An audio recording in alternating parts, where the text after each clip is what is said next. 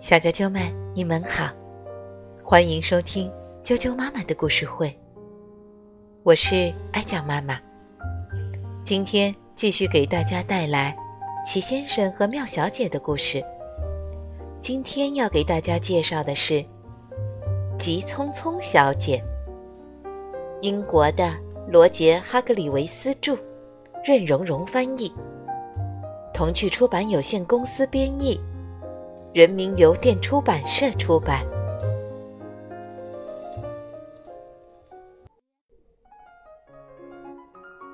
急匆匆小姐，急匆匆小姐总是手忙脚乱的。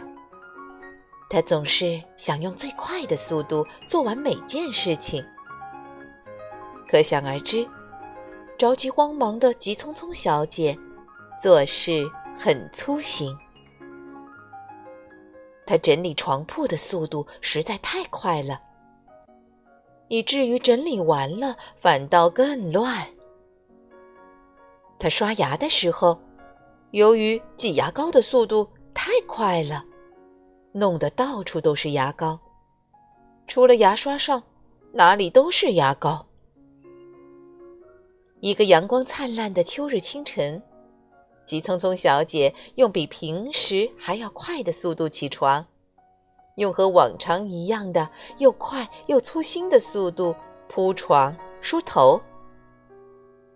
早上吃完面包后，急匆匆小姐太急了，总等不及面包机把面包烤好，就像一阵旋风一样跑出了房子，和往常一样，连门都来不及关。一分钟后，在离家三英里的地方，急匆匆小姐突然停下了脚步。一位邮递员挡住了她的路。“你要投递这么多信件呀？”他说，“我来帮你吧。”说着，他就飞快的投递起信件来。但是，他仍然那么粗心，信件洒满了一路。他却没有发现，邮递员非常生气，他怒不可遏，去追急匆匆小姐。可他已经跑出去几英里了。急匆匆小姐又遇到了强壮先生。那篮鸡蛋好像很重，他说：“我帮你拿回家吧。”强壮先生还没来得及说不。甚至还没来得及眨一眨眼，急匆匆小姐就已经飞快的把鸡蛋送到了他家。当然，不用说，他还是那么粗心。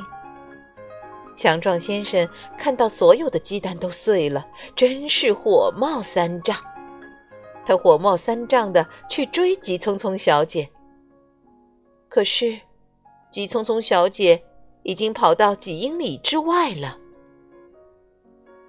急匆匆小姐又来到了动物园，她和管理员聊着天。你喂这些狮子一定很累，我帮你喂它们吧。她说。管理员还没来得及喊出“急匆匆小姐”，他就已经拎着装满玉米的桶匆匆跑开了。急匆匆小姐喂着狮子。用它特有的、和平时一样的快速而粗心的方式。狮子讨厌吃玉米，但是它们喜欢敞开的大门。就这样，在那个阳光灿烂的秋日清晨，急匆匆小姐被怒不可遏的邮递员、火冒三丈的强壮先生。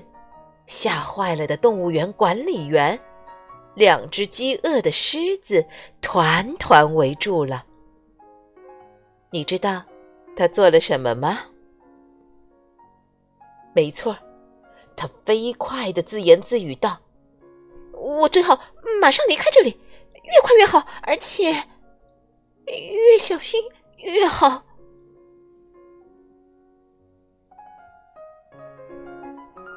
小啾啾们，急匆匆小姐的故事就讲到这儿了，明天再见。